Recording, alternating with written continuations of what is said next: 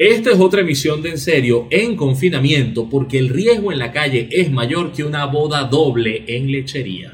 Y como en Venezuela todo pasa al mismo tiempo, por un lado se habla de acuerdos políticos y por el otro se habla de conflictos bélicos. Estos conflictos ocurren tanto en la ciudad de Caracas como en Apure, allá en la Victoria. Así que esto es en serio.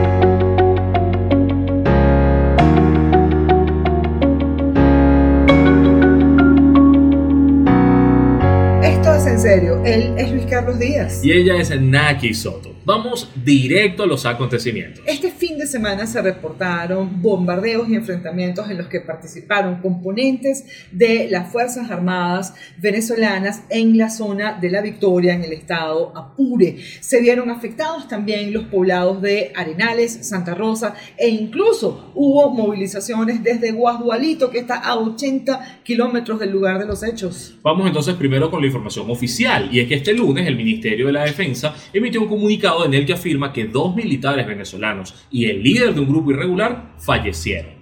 Además, dicen que tenían a 32 personas detenidas. Y ese sería el resultado del operativo que se realizó el día domingo 21 de marzo, al parecer parte de la operación Escudo Bolivariano 2021, según lo llamaron ellos. Entonces, el Ministerio de la Defensa dice que capturaron a 32 personas que destruyeron seis campamentos y que incautaron armamentos, municiones, explosivos, pertrechos de guerra, vehículos y droga, pero no le dan cantidades a nada de esto ni siquiera identifican a las personas, no te dicen, bueno, atrapamos a fulano el de los palotes y a la mamá de Tarzán y a Pepe el que no deja de rascarse, no dicen nada.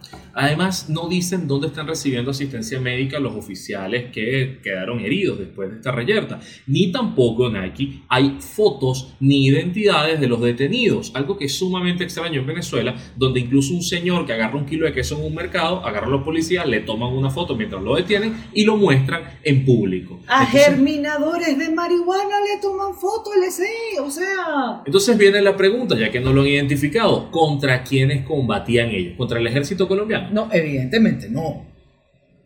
¿Por qué? Porque el asunto contra el ejército colombiano siempre ha sido eh, un asunto de, cámaras encendidas, una cosa más de intercambios de revista Hola, pero jamás ha tenido que ver con el terreno. Entonces no es bélico contra Colombia, sería entonces contra grupos guerrilleros colombianos. Eh, no, tienen que ser con partes de esos grupos guerrilleros, LC, porque el propio gobierno del finado Hugo Chávez y de más reciente data, Nicolás, siempre se han mostrado políticamente abiertos, ideológicamente simpatizantes de las causas del Ejército de Liberación Nacional y de la FARC. Entonces, para hablar de este tema, citamos directamente a las fuentes y desde la frontera habla Javier Tarazona, quien es el director de la ONG Fundaredes y que dijo en su momento que el enfrentamiento de hoy, cita textual, es contra la disidencia de la FARC que no está recibiendo línea de Iván Márquez y Jesús Sandrich o sea, relación debe tener esta historia, porque en la noche del domingo, Nicolás, además de decir que íbamos para la cuarentena más salvaje del planeta y tal, y que no iba a haber clases presenciales, y un bojote de datos, dijo, dio la orden, de hecho, en el marco de la evaluación del escudo bolivariano 2021, dijo que él no quería nada de tolerancia, cero tolerancia con los grupos disidentes colombianos y les dijo que al final es un conflicto de ellos allá en Colombia y no nuestro, que suficiente había hecho el chavismo por su paz. Entonces estamos hablando de dobles disidentes. Y no vamos a resumir nosotros 50 años de guerra colombiana, pero sí es importante saber que en el proceso de pacificación entre el gobierno y la guerrilla significó en su momento que la FARC depusiera las armas, solo que en ese grupo que depuso las armas en Colombia hubo dos disidentes importantísimos Iván Márquez y este señor alias Jesús Santrich, que fue un negociador que luego desertó. ¿Qué pasa? Que en el año 2019 Nicolás Maduro, en el marco del foro de Sao Paulo, dijo que ambos eran bienvenidos en Venezuela y que les daría la mano porque eran líderes de paz. Eh, Iván Márquez y Jesús Santrich son bienvenidos a Venezuela y al foro de Sao Paulo cuando quieran venir. Son los dos líderes de paz. En febrero de 2021, hace muy poco, la revista Semana de Colombia dijo que tanto ellos como otros líderes guerrilleros estaban en Venezuela amparados. Además mencionaron que las relaciones no eran recientes, sino que se remontan a 1999. ¿Aquí qué pasó? Que la publicación causó una ira gigantesca en las autoridades venezolanas contra Colombia. Dentro de Venezuela, de verdad, a esta altura no se sabe exactamente quién está ni dónde. Este ataque no fue contra ese grupo de guerrilleros, sino contra los que se le oponen. Es decir, los disidentes dobles, grupos que quieren cuotas de poder y que no reciben línea de Márquez y Santrich. Lo que nos lleva entonces a preguntarnos, esto lo dice Fundarredes, pero ¿quiénes son ellos? Fundarredes es una ONG que hace seguimiento a la violación de derechos humanos de quienes habitan las fronteras venezolanas a través de una red de activistas en los estados frontera, Zulia, Táchira, Apure, Bolívar, Amazonas y Falcón. Esta ONG además acaba de presentar un informe al relator especial de la ONU para los derechos humanos de las personas migrantes y allí explican las vulnerabilidades de los migrantes venezolanos en diversos países donde se les ha impedido el acceso. ¿Qué significa esto? Que quienes trabajan en frontera no solamente trabajan para la población venezolana que está allí, sino también para la que está está caminando, la que está avanzando por el territorio para salir y que se encuentra en algunas ocasiones con la captación de estos grupos irregulares. Mensualmente, Funderredes emite dos tipos de informes. Uno, alrededor de la curva de la violencia, cuántos ah, asesinatos, secuestros ha habido en la frontera y otro alrededor del el contexto fronterizo. Estas cosas pasan, pero ¿qué explica que estén pasando? Por eso no podemos dejar que pasen por debajo de la mesa.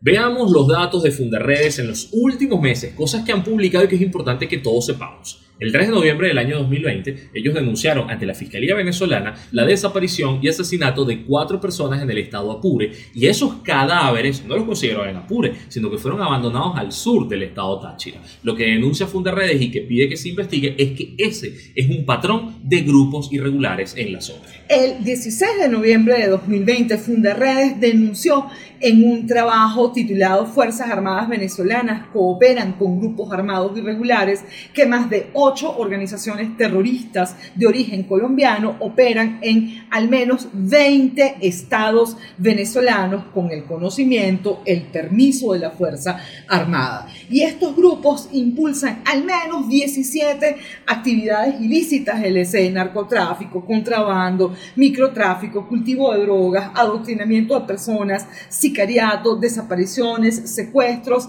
dice Fundarredes, delitos que han ido en aumento al igual que sus áreas de acción. El 19 de enero del año 2021, estamos hablando de cosas frescas, Javier Tarazona afirmó que la violencia en la zona fronteriza entre Venezuela y Colombia es la verdadera pandemia y lamentó que durante los últimos meses del año 2020 se registraran, según ellos, 284 homicidios en ese territorio. Además, esto está en el informe que se llama Curva de la Violencia, que informó que en ese mismo trimestre, los últimos tres de 2020, se contabilizaron 69 desapariciones y 86 enfrentamientos armados en estados fronterizos, lo que evidencia un aumento respecto al año 2019. El 27 de enero, Fundarredes denuncia que en el municipio Córdoba del estado Táchira, grupos armados ocuparon fincas, intimidaron a la población y amenazaron con más invasiones, pero además hicieron entrenamiento de guerra, reclutamiento de menores y otras actividades ilícitas.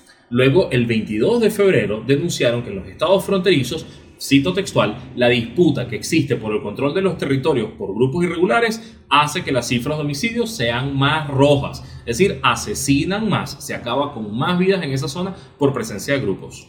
Justo antes de esta barbaridad, el 14 de marzo, Fundarredes denunció que en el estado Apure ha aumentado la captación y contratación de los jóvenes por parte de grupos irregulares para el trabajo con recolección, siembra, cultivo de coca y marihuana. Y además estos grupos estarían vinculados a la FARC y al ELN. Además, en el informe del contexto fronterizo de febrero de 2021, que ya le decían aquí que es un informe mensual, si ustedes lo revisan, ahí se reitera que Venezuela se ha convertido, cita textual, en un santuario para la actuación de grupos guerrilleros de origen colombiano guerrillas venezolanas y bandas delincuenciales con alto poder de fuego que actúan bajo la complicidad de los cuerpos de seguridad del Estado y el auspicio del poder político. Son cosas muy, muy, muy gruesas y duras y sabemos que decirlas acarrea un riesgo, pero esta organización que está en la zona no ha dejado de denunciarlas. Y es importantísimo además porque Fundaredes le añade a este informe dos fuentes al menos para salvaguardar sus propias investigaciones en terreno.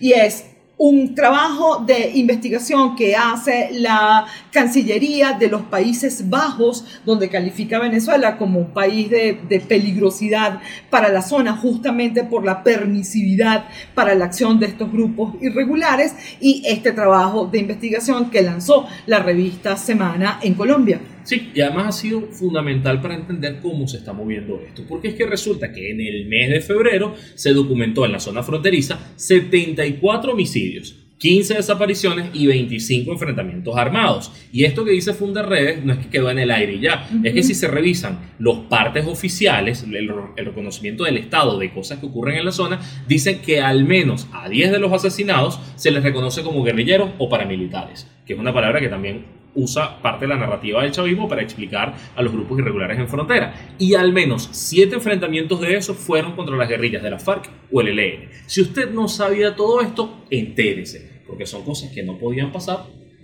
Por debajo de la mesa.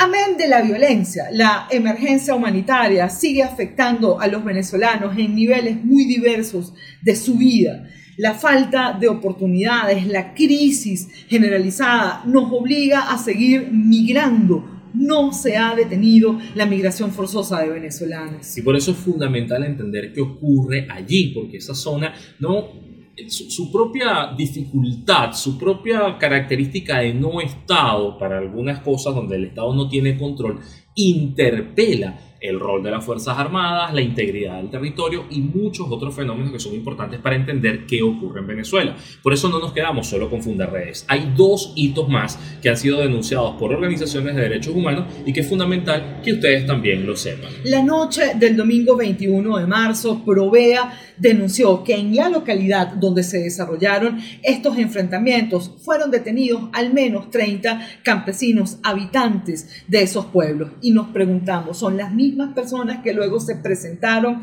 como guerrilleros detenidos. Eso es un gran problema porque Provea está pidiendo que se respete la integridad de estas personas y que además se revele dónde están, quiénes son, cómo los tienen y demás.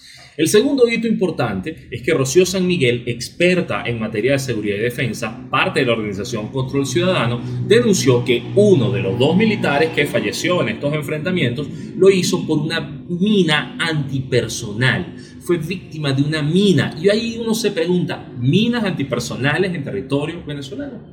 Eso significa muchas cosas graves. La primera, Naki, es que ya dejamos de ser un país libre de minas, cosa que nos pone en otra categoría bélica.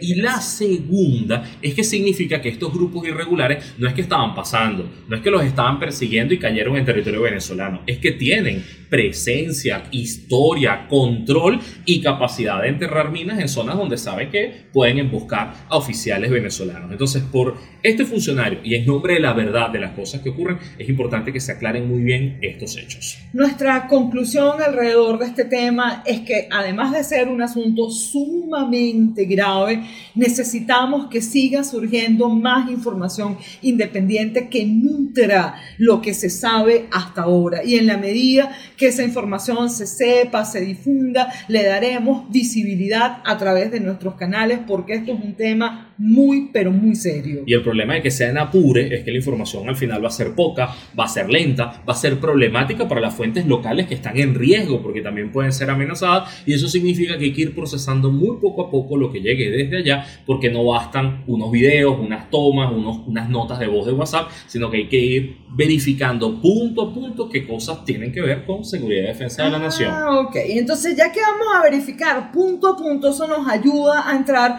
al segundo tema. Los acuerdos en política, porque los acuerdos LC se consiguen punto a punto. Miren, aquí con el nivel de conflictividad que tiene Venezuela, uno dice, sí, hay necesidad de que haya acuerdos políticos, eso es demasiado evidente.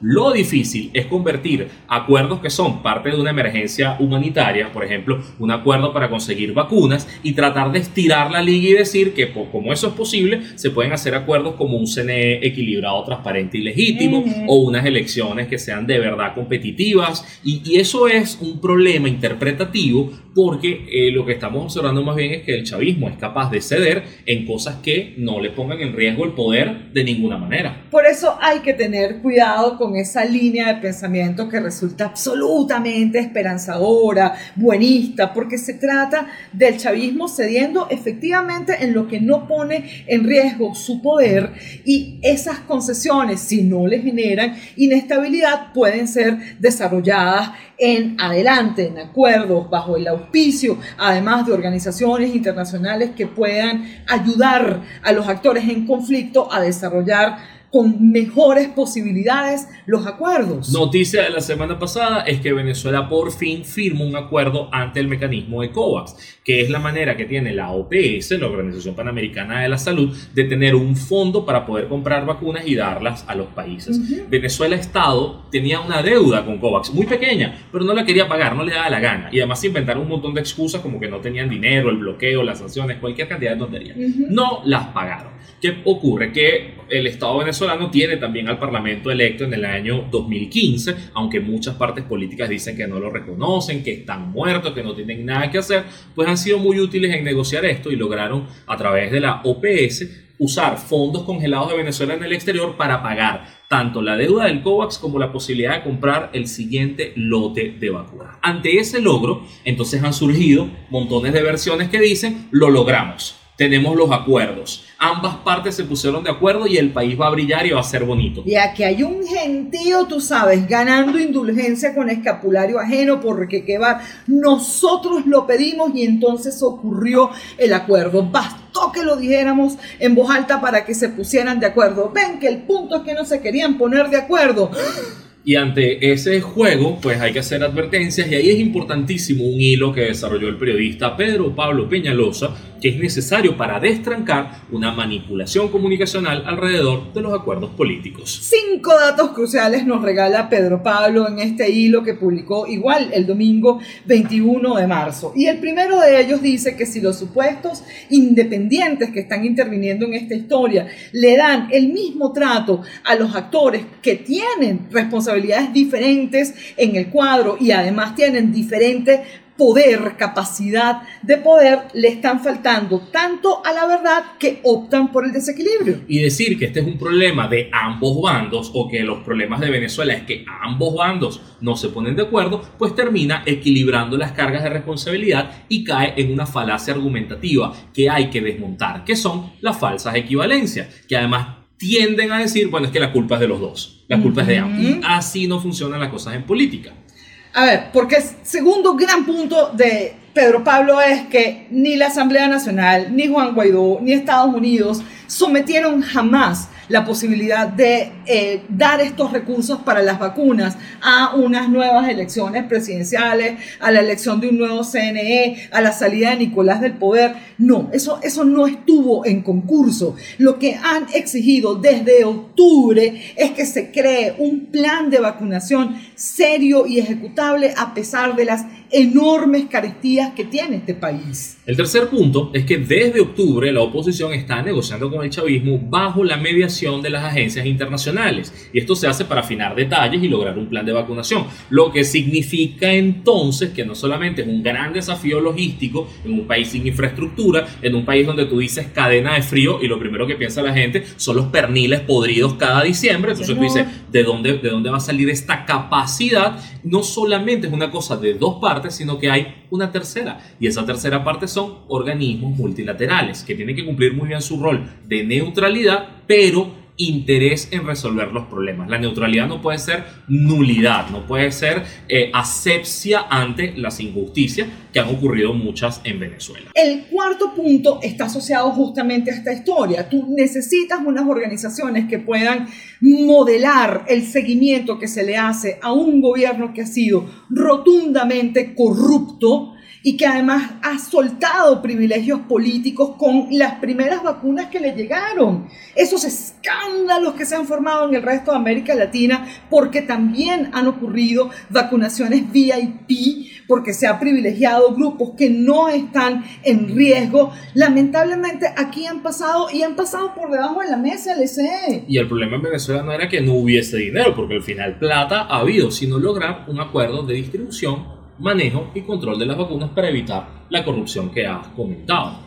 Y valga entonces el quinto punto que a mí me parece importantísimo para todos los buenistas y todos los que crean esta falsa equivalencia entre el chavismo y la oposición. Aquí los acuerdos los acabó el chavismo, los destrozó, se convirtió en un pecado el acuerdo entre élites, se convirtió en un problema eh, tener algún tipo de vinculación con el sistema de medios, con la disidencia política y terminó acabándolos, destrozándolos para hablarse solo a ellos mismos. Un poder que no se rinde cuentas ni a su gente ni a él mismo, termina teniendo estos altos niveles de pésima gerencia, que cuesta vidas. Uno, creerá que, que, que, el, destino aquí es no rendir cuentas para ser corrupto y ya, no, pero es que al final eso genera un costo. las sociedades mueren, las sociedades migran masivamente como consecuencia de no tener Estado de Derecho, democracia y transparencia. Así que estos puntos desmontan algunos de estos argumentos de los distintos lobbies políticos que se mueven en Venezuela. Ahora, ¿se sueña con recuperar algunos de estos acuerdos, Naki? No todos. O sea, aquí hay un grupo también que hay que separar, que es el que ha apostado por la manipulación del momento político, de la agenda política, porque les parece que es la manera más sencilla de desbancar a la oposición que permanece con el liderazgo ah, y con el reconocimiento, además internacional. Y si no los desbancas, pana, ellos no entran. Entonces, una manera de desbancarlo es justamente entenderlos como iguales. Es decir, gobierno y oposición tienen la culpa, ah, todos son culpables, eh, esta oposición además se acomodó, vive un status quo muy bueno se están gozando la posibilidad de ser gobierno interino cuando están siendo perseguidos, exiliados, encarcelados. Aquí se llevaron a otro diputado de la Asamblea Nacional 2015, Gilberto Sojo, diciendo además que es porque él faltó a la presentación, en tribunales, cuando no hay presentación en tribunales desde que empezó la pandemia porque los tribunales están cerrados.